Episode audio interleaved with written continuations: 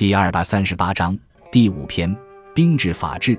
中国古代的兵制是怎样的？兵制指古代的军事制度，包括武装力量体制、军事领导体制和兵役制度等方面的内容。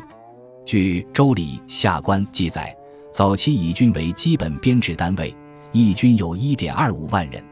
周王室有六军，诸侯则大国三军，次国二军，小国一军。在领导体制上，一般由卿大夫等贵族担任各级军官；而在兵役制度上，当时实行的是全民皆兵制。自秦汉时期起，中国的兵制开始形成了新的模式。在武装力量上，常规军体制各代不一，一般都分为中央军和地方军，且各代都采取强化中央军、弱化地方兵的强干弱支策略，以防止地方割据。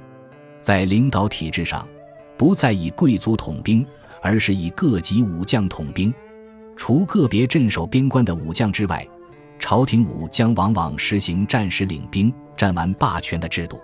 在兵役制度上，因中国地广人多，因此自秦汉起便废除了全民皆兵的制度，而是实行征兵制、募兵制或士兵制等。如汉代实行每个成年男子都服三年兵役的寓兵于农的征兵制，隋唐时期则采用寓农于兵的府兵制，宋代是募兵制，元明是士兵制，清先是士兵制，后又改为招募。